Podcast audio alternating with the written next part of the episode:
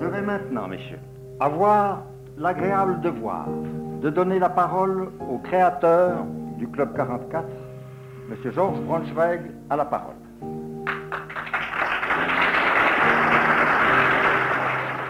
Il fallait que ces locaux non seulement représentent un événement sur le plan architectural, mais aussi qu'ils constituent un lieu rendant possible à l'avenir tous les développements dans le sens d'un véritable centre culturel.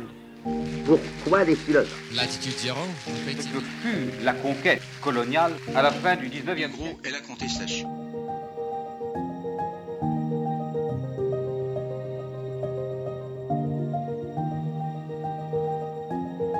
Mesdames et messieurs, bonsoir et bienvenue au Club 44 pour cette soirée qui s'annonce d'ores et déjà mémorable. Quand je vois cette salle bien remplie, je me dis que la culture est bien vivante à la Chaux-de-Fonds, dans le canton de Neuchâtel, et qu'elle est un sujet d'intérêt. Comment se fait-il que cette espèce de singe créatif soit aussi rebelle à l'innovation? C'est vieux, hein La Swatch, j'en pour toujours une, c'est un fossile technologique. J'en reviens pas que ça soit toujours en vie, ce machin. Bon, d'abord, je vais vous parler un petit peu de la science qui m'a amené au prix Nobel. Puis après, on va passer à des choses plus simples. Donnons le pouvoir aux scientifiques, parce que les scientifiques, ils ont compris la nature, et puis ils vont faire quelque chose de formidable. Vous y croyez? Moi pas. De, faire un festival qui, qui euh, crée le lien entre les trois pays, des, des, grosses structures théâtrales qui se sont un peu groupées. Et en 68, c'est une dimension qui est très très forte. On pense souvent aux petits groupes politiques qui se réclament, c'est imputable à 1968, le, le, le néolibéralisme le plus exacerbé.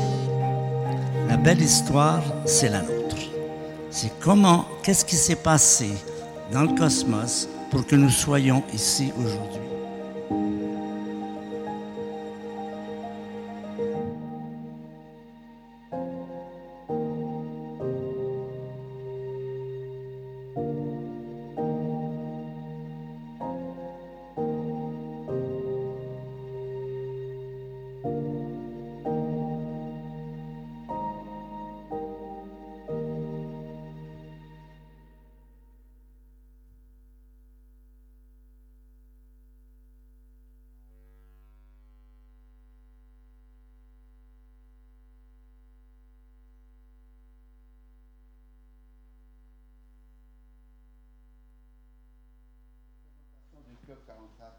Réalisé par l'équipe de Brief. Bravo, félicitations, en moins de trois minutes. C'est la fête, ou plutôt c'est le début de la fête. Et c'est pour moi un très grand honneur de présider une institution comme la nôtre, qui véhicule tant de fraîcheur et tant de dynamisme avec ses 75 ans d'expérience. Nous sommes très heureux d'avoir un public aussi nombreux que je salue chaleureusement et je voudrais aussi saluer et remercier tout particulièrement de leur présence le représentant du Conseil d'État, M. Jonathan El Carakache, nos parlementaires fédéraux, le conseiller aux États Didier Berbera et le conseiller national Jacques-André Maire, les conseillers communaux de la ville de la Chaux-de-Fonds, M. Théo Bregnard et M. Thomas Facchinetti, conseiller communal de la ville de Neuchâtel, de nombreuses personnes et de nombreuses collectivités se sont excusées. Je vous épargne la liste. Si Georges Braunschweig, fondateur du Club 44, nous voyait, je pense qu'il serait fier de lui. Car malgré vents et marées, mais aussi quelques périodes de calme, les objectifs de son petit bijou sont restés les mêmes, à savoir mettre sur pied un centre de culture et de rencontre caractérisé par une forte volonté d'indépendance politique et religieuse et mu par une mission à la fois simple et ambitieuse, celle de connaître le monde, du contexte régional à ses dimensions internationales. Je dirais même que la mission est de comprendre le monde en le questionnant, car comprendre, c'est pouvoir expliquer, expliquer, c'est pouvoir se positionner, donc agir, donc se connaître soi-même, si vous me permettez cette petite lecture quelque peu socratique. En 1957, Georges Braunschweig offre des locaux au Club 44, ceux où nous sommes ce soir. Il les fait transformer par le fameux architecte Mangiarotti pour en faire un espace conçu pour la conférence et la discussion. Et c'est ainsi que le Club 44 est certainement le lieu en Suisse le mieux adapté pour exposer et débattre. Aujourd'hui, son rayonnement déborde bien au-delà des frontières neuchâteloises. Mais je pense aussi, et j'espère que vous me pardonnerez cette immodestie, je pense aussi que Georges Braunschweig serait fier de nous. 75 ans après sa création, le Club 44 se porte bien et poursuit sa course, sa vocation de la compréhension du monde, avec toutes les compétences nécessaires et la dimension critique pour ce faire. Or, cette destinée très particulière ne peut se réaliser que grâce à de nombreux acteurs dont je me plais à relever ici l'importance et par là même à exprimer ma gratitude. Tout d'abord, une équipe d'animation et de gestion de qualité avec notre déléguée culturelle, Marie-Thérèse Bonanona, notre administratrice, Marina Nunez-Guy, notre collaboratrice administrative, Estelle Moser, et notre gérisseur, pardon, notre régisseur, M. Joël Moron. Ah, une belle équipe, une belle équipe, mais dont on sait aussi que les mouvements sont toujours possibles. Ensuite, ma gratitude va au président du Club 44 qui m'ont précédé, et elle va aussi à notre bureau exécutif, constitué d'une douzaine de personnes, toutes bénévoles, toutes compétentes, et toutes toujours à l'affût d'une suggestion de conférencier, d'un contact et de partenariat avec des entreprises. Mes remerciements vont aussi, bien sûr, à nos membres fidèles qui nous suivent. Ce sont des membres exigeants, à l'esprit critique, aiguisé, curieux et passionné. Bien sûr, comme tout président, je souhaiterais juste qu'ils soient plus nombreux, donc pour celles et ceux qui n'ont pas encore fait le pas, il y a des bulletins d'adhésion à l'entrée où il y a la possibilité d'adhérer en ligne sur le site du Club 44. Enfin, ma gratitude va aux, entreprises, aux collectivités publiques qui nous soutiennent, d'abord dans nos financements de fonctionnement annuels, qui restent toujours délicats, mais aussi celles qui ont répondu euh, pour les manifestations de ce 75e anniversaire. J'en profite donc pour remercier tout particulièrement notre sponsor principal, la Banque cantonale neuchâteloise, et remercier la Loterie romande, dont je m'empresse de saluer et de féliciter sa nouvelle présidente qui nous fait l'honneur d'être là ce soir. La liste complète des, soutiens figure sur euh, l'affiche et les flyers. C'est justement grâce aux entreprises et aux collectivités publiques que cette année, nous pourrons vous offrir un programme alléchant de conférences performances d'un style particulier comme celle qui suivra, un livre, un livre sur le club, son histoire, ses particularités, ses forces, ses enthousiasmes. Ce livre paraîtra aux éditions Alphil. Merci aux auteurs. Sachez que cet ouvrage sera offert à tous nos membres et sponsors. Le verdissage du livre est prévu ici le 23 mai le 23 mai, réservez la date. Des expositions de photos aussi nous vous offrirons, comme celle qui va venir, sera, vernie tout à l'heure. Un nouveau film que vous, venez de voir, présenter le club en moins de trois minutes par l'équipe de brief que je mentionnais. Et aussi euh, une possibilité que nous avons faite de, de remanier complètement notre site Internet. Et enfin, mentionnons que grâce à ces soutiens, nous avons aussi pu bénéficier des précieux conseils de Florence Jourdan Capuzzi, de Tribu, chef de projet de ce 75e anniversaire, et de l'équipe vidéaste Brief, que je remercie aussi chaleureusement. Voilà, mesdames et messieurs, ce 75e est lancé. Il est temps de donner la parole aux orateurs annoncés. Et de ce fait, j'invite M. Théo Bregnard, conseiller communal de la Chaux-de-Fonds, en charge de l'éducation, de la culture et de l'intégration. Merci.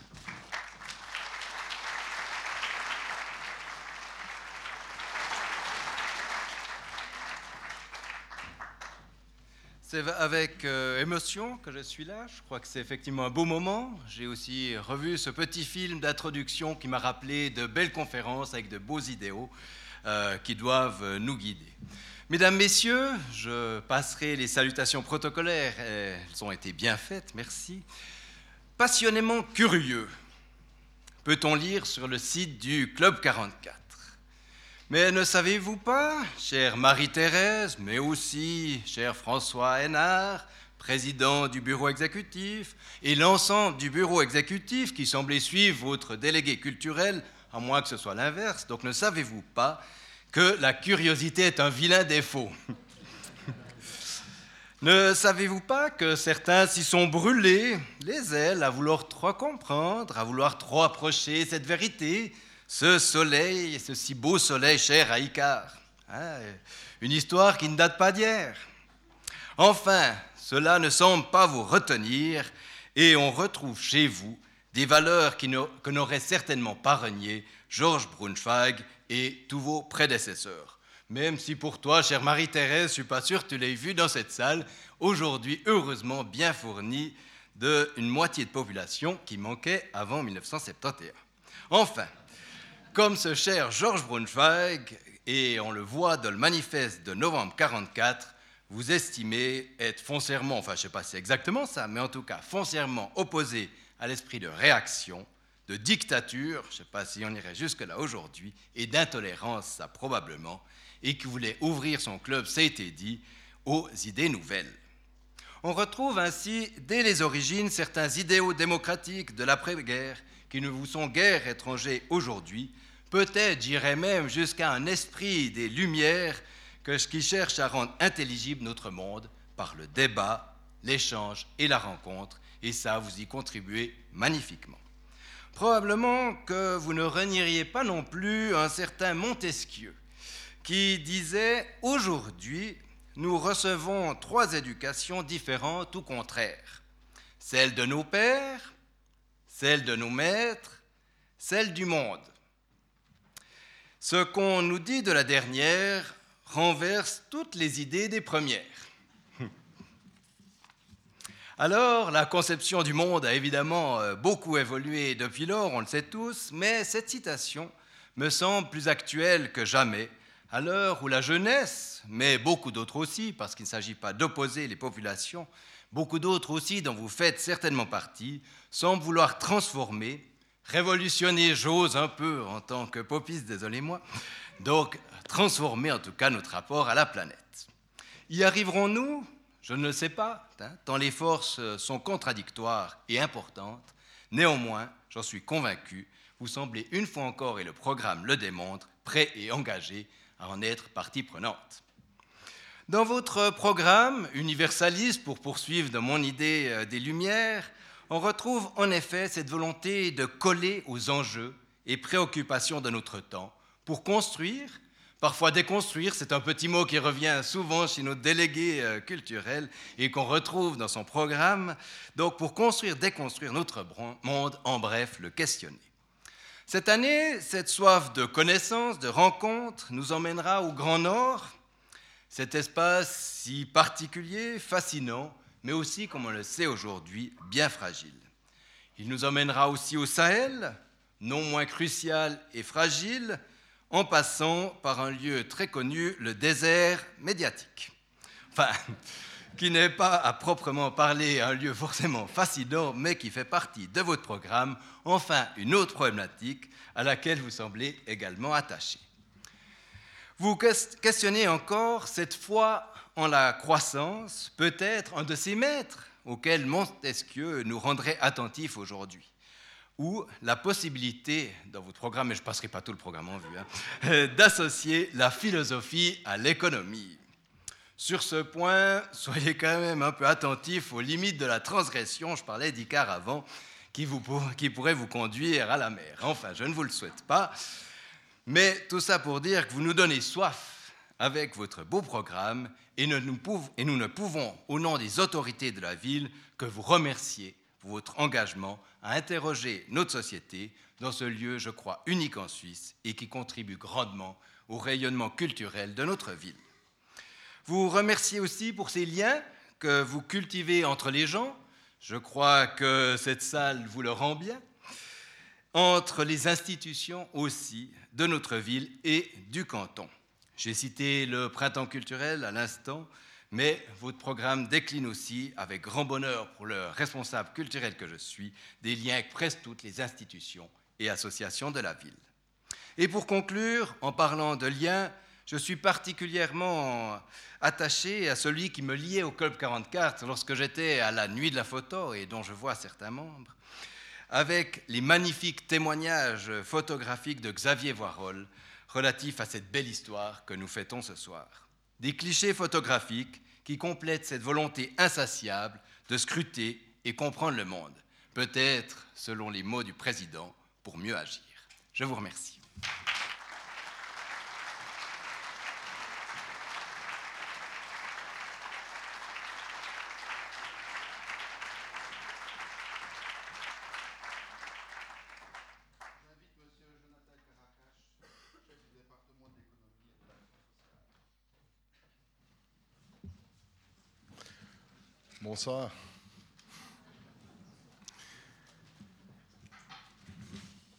La guerre, la guerre. La guerre, on ne la fait pas, c'est elle qui nous fait. Cette phrase est de Jean-Paul Sartre, l'un des nombreux conférenciers célèbres qui ont foulé la porte du Club 44. Pas sûr d'ailleurs qu'il avait le Club 44 en tête quand il l'a prononcée. Pourtant, cette phrase, elle nous renvoie directement à la naissance de l'institution dont nous célébrons aujourd'hui les 75 ans d'existence. Parce qu'en 1944, après cinq ans d'une guerre totale qui avait plongé l'humanité dans l'horreur et le chaos, les Alliés avaient enfin repris le dessus et le conflit approchait de son terme. Et même si la Suisse avait eu la chance d'être épargnée par les combats et les massacres, elle vivait encore dans un incroyable isolement, comme le relève Edgar Trippet en 1992 lors de l'hommage rendu à l'occasion du centenaire de la naissance de Georges Braunschweig, fondateur du club.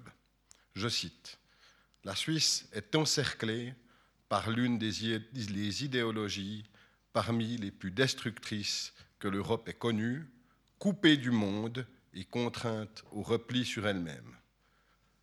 Voilà pour le contexte général de l'époque. Et plus localement, 1944, c'est aussi l'année où la Chaux de Fonds commémore le 150e anniversaire du, je ne sais pas si c'est un anniversaire, mais le 150e du grand incendie de 1794, un incendie qui avait laissé la ville entièrement ravagée, mais dont elle a ressurgi, plus belle et plus forte qu'auparavant, une fille du siècle des Lumières, comme l'a décrit joliment le site Internet de la commune en évoquant justement cette reconstruction totale, une reconstruction à laquelle nous devons aujourd'hui l'inscription de notre urbanisme horloger au patrimoine mondial de l'humanité, une reconnaissance de l'UNESCO dont nous célébrons cette année les dix ans.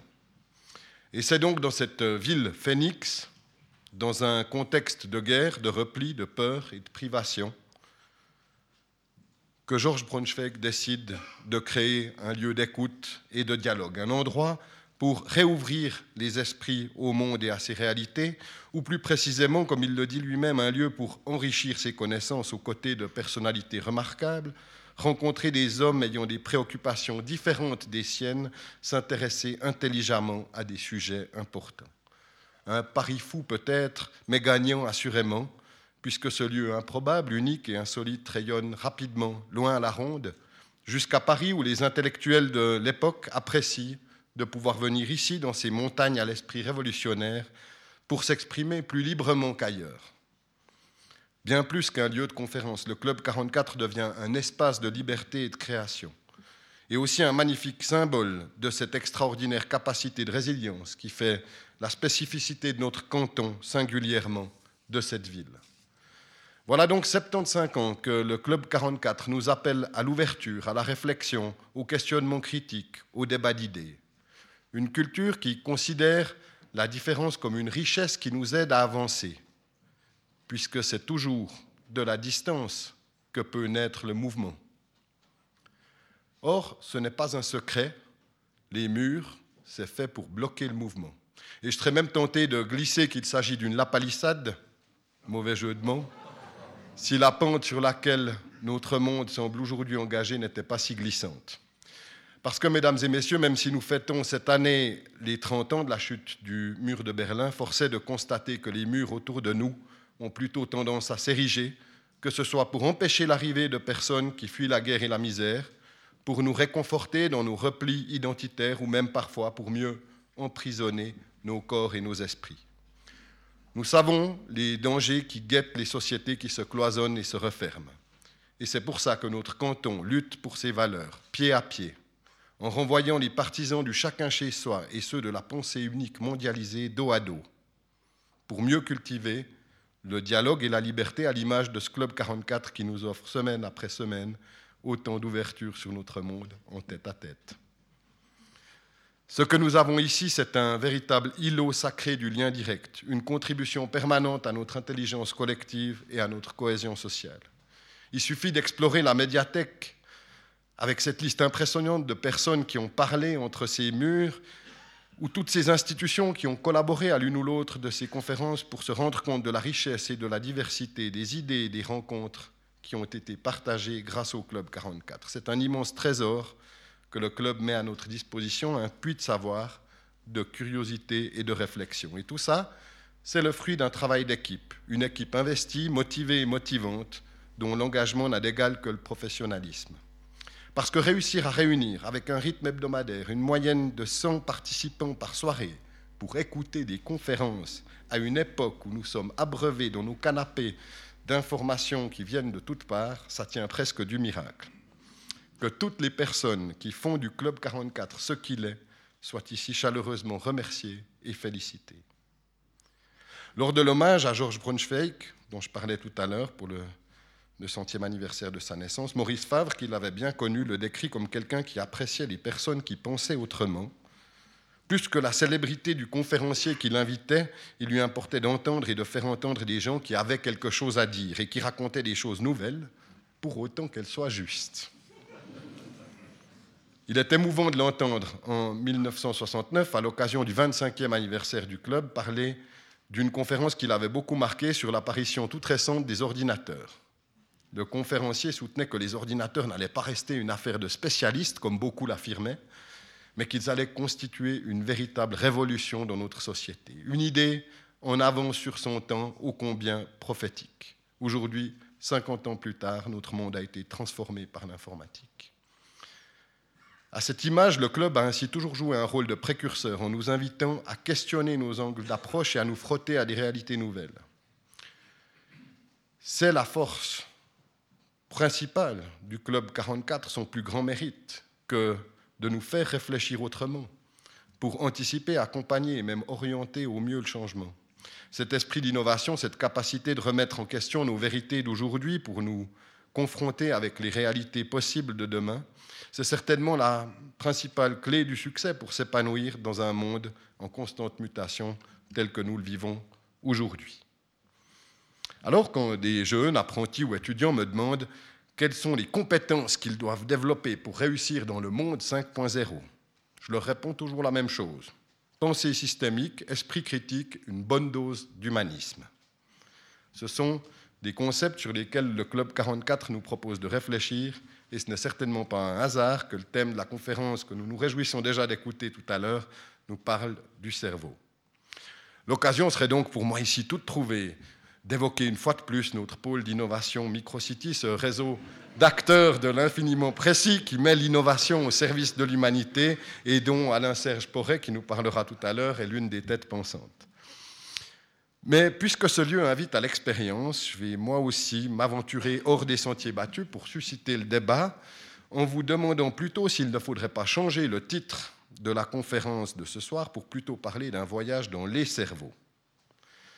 Parce qu'en plus de celui qui est logé dans notre crâne, peut-être saviez-vous que nous en avons un deuxième et même un troisième. Nous avons effectivement un deuxième système neuronal indépendant dans notre cœur qui est à peu près de la taille d'un cerveau d'un rat, et un troisième dans nos intestins, qui est à peu près de la taille du cerveau d'un chien.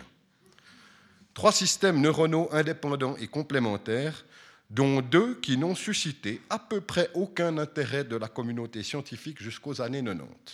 Et à ce titre, je trouve que l'explication proposée par Frédéric Laloux, un théoricien contemporain de l'holacratie et des nouveaux modes d'organisation, eh bien cette explication, elle, est à la fois simple et convaincante. Nous ne sommes généralement prêts à entendre que ce qui rentre dans notre conception du moment. Cette explication est très bien résumée par Anne-Claire Chen, je cite, Ce n'est que dans les années 90 que les deux autres cerveaux ont été découverts et reconnus. Pourquoi ne pas les avoir trouvés avant, alors qu'un cadavre, un scalpel et un microscope basique le permettaient aisément? Nous savons bien pourtant que parfois les décisions ne sont pas rationnelles, mais qu'elles sont prises avec le cœur ou qu'elles viennent des tripes. Pourtant, nous n'étions pas capables d'envisager l'existence de plusieurs cerveaux parce que notre vision du monde nous en empêchait. Il a fallu attendre les années 90 et l'avènement d'Internet et des réseaux pour ouvrir la possibilité de l'existence de plusieurs réseaux et de plusieurs centres de décision alors qu'intuitivement, nous le savions déjà. Si nous nous sommes fermés à cette possibilité, quelle possible ignorons-nous aujourd'hui par habitude, notamment au niveau des organisations? Peut-être une autre façon de vivre les organisations est-elle envisageable? Peut-être en avons-nous même déjà l'intuition, mais nous nous empêchons de l'avoir à cause de nos croyances. Sur cette question ouverte, je vous remercie de cultiver l'esprit critique et le dialogue pour que notre canton continue à rayonner par son intelligence pionnière.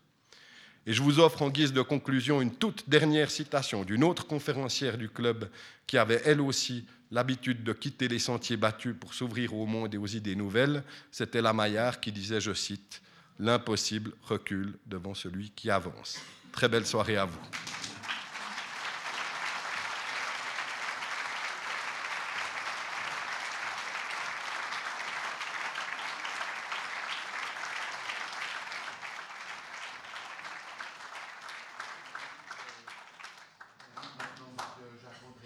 Conseil national.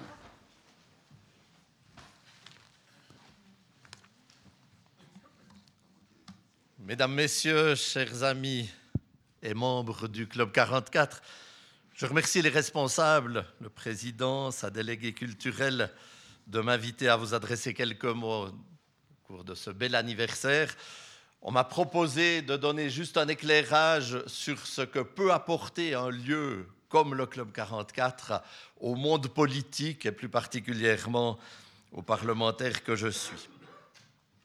Alors c'est vrai que comme toute personne qui fréquente ce lieu avec intérêt et plaisir, on en retire toujours quand on vient ici un enrichissement culturel et personnel évident.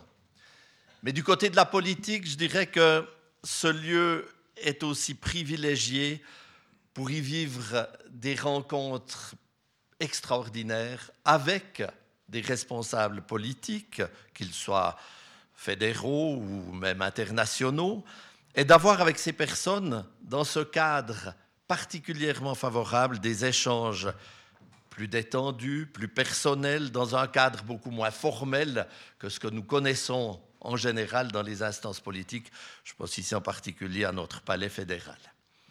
Ainsi, parmi les très nombreux orateurs politiques de renom qui se sont exprimés dans cette salle, j'ai été retrouvé dans les fameuses archives, dans ces trésors extraordinaires hein, que je vous invite tous à aller consulter. C'est une mine faramineuse de renseignements et d'enrichissement. J'ai été retrouvé la trace de très nombreux conseillers fédéraux et n'ayez crainte, je ne vais pas vous faire une liste exhaustive, ce sera un petit peu pénible, mais juste quand même survoler quelques-uns de ces conseillers fédéraux qui ont passé ici. Et je pense que ça évoquera chez plusieurs d'entre vous des petits éclairs comme ça de souvenirs lumineux de moments privilégiés que nous avons vécus ici. Mais je commencerai par un événement un peu dramatique parce que dans les premiers conseillers fédéraux qui ont été invités ici, pas le premier, mais dans les premiers, on était en 1961, apparaît Rodolphe Rubatel, je vous avoue franchement qu'il ne m'avait laissé aucun souvenir à titre personnel.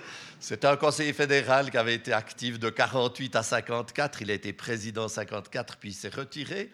Puis en 61, il est invité à venir au Club 44, et malheureusement, il n'y arrivera jamais, puisque M. Rubatel est décédé peu de temps avant de venir ici. Il a juste eu le temps, deux jours avant son décès, d'envoyer son texte. Et c'est une autre caractéristique quand même du Club 44. Quand on programme quelque chose, on honore le programme. Eh bien, son texte, qui était une conférence sur la culture et les hommes, a été lu au soir prévu par le professeur Jean-Paul Borel. Mais cet incident passé, j'aimerais évoquer, comme je le disais, des passages moins dramatiques de conseillers fédéraux. Alors c'est avant tout les conseillers fédéraux romans, bien sûr, qui ont été des fidèles invités du club. Dans les années 60, Roger Bonvin, Pierre Aubert, à plusieurs reprises, on n'est plus en 60, hein, mais après, à plusieurs reprises est venu ici, Pierre Grabert, Georges-André Chevalin, Jean-Pascal Delamura, Ruth Dreyfus, dont le portrait est juste ici vis-à-vis. Et puis, bien sûr, Micheline Calmiré aussi, Didier Bourcalter, plus récemment Alain Berset. Et puis, encore bien entendu, René Felbert qui est venu, lui, alors, en tant que maire du Locle, en tant que conseiller d'État, en tant que parlementaire et, encore une fois, en tant que conseiller fédéral. Tout cela pour évoquer ces quelques souvenirs. Mais bien entendu, ceux d'autres régions linguistiques ne sont pas en reste. Et il y en a un, en écoutant son intervention qui m'a un tout petit peu accroché, c'est le fameux Friedrich Wahlen. Friedrich Wahlen, connu bien entendu pour son plan d'extension des cultures pendant la guerre. Et j'ai eu la curiosité un petit peu de, de regarder qui était ce personnage. C'est quelqu'un de très intéressant du parti agrarien qui est devenu aujourd'hui l'UDC. Donc c'est d'autant plus intéressant de voir qu'il a été, entre autres, euh, dans les instances de l'ONU pour l'alimentation au plan mondial qu'il a été conseiller fédéral ensuite de 58 à 65, et sous son règne, alors qu'il a passé par plusieurs départements, mais sous son règne aux affaires étrangères, c'est là que la Suisse est entrée dans le Conseil de l'Europe. Ça fait rêver. Quand on pense qu'un UDC a conduit ces opérations-là, c'est assez extraordinaire. Mais Wallon était vraiment visionnaire. Et si vous allez réécouter sa conférence, je ne vais pas euh, vous la lire en exclusivité ici, mais juste citer un petit passage. Il s'est exprimé évidemment sur le rôle et la position de l'agriculture dans la société. Et il disait entre autres ceci, l'agriculture suisse se trouve confrontée au problème qu'un nombre toujours plus faible d'agriculteurs doivent produire toujours plus et doivent adapter leurs infrastructures. Pour diverses raisons, un revenu décent n'est pas toujours assuré à cette population. Il faudra veiller à ce qu'ils reçoivent des indemnités pour les prestations effectives délivrées pour le maintien des paysages.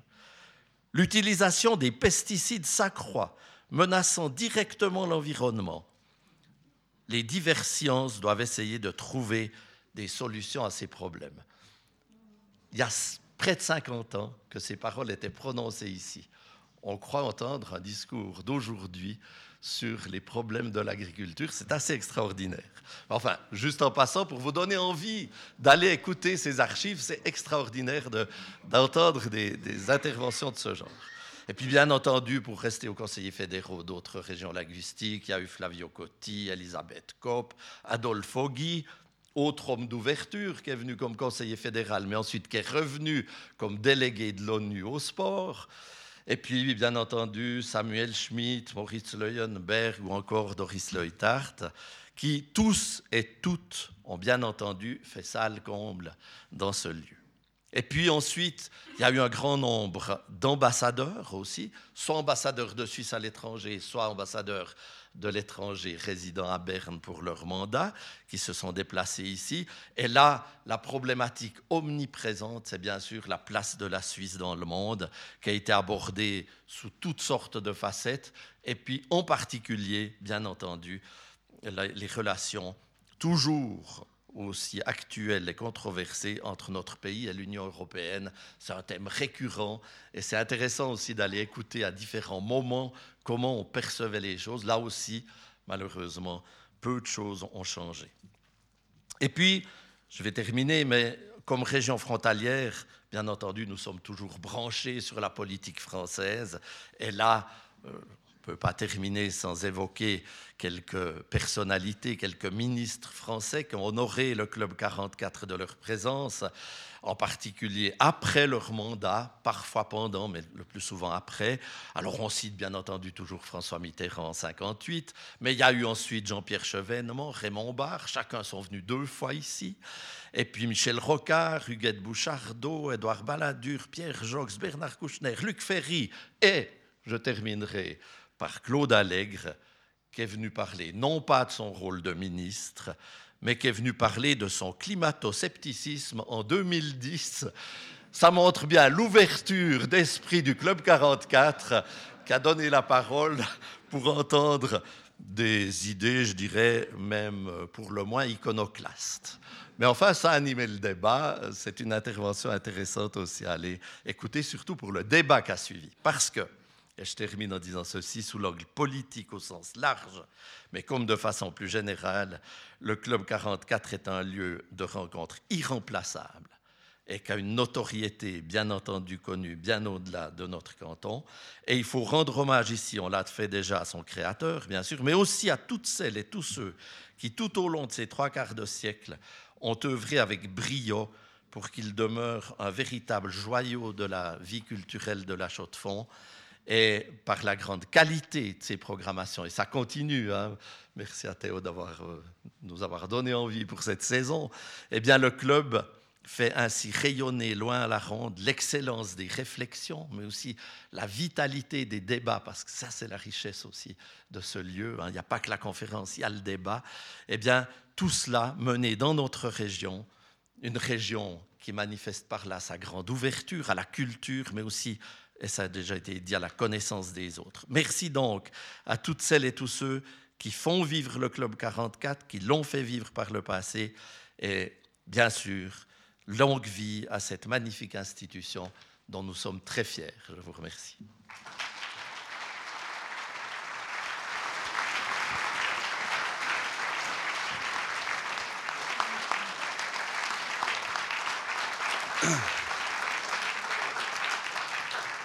Merci, monsieur le maire, mais vous avez oublié quand même quelqu'un d'important, c'est Christophe Blocher. oh, pardon, excuse-moi.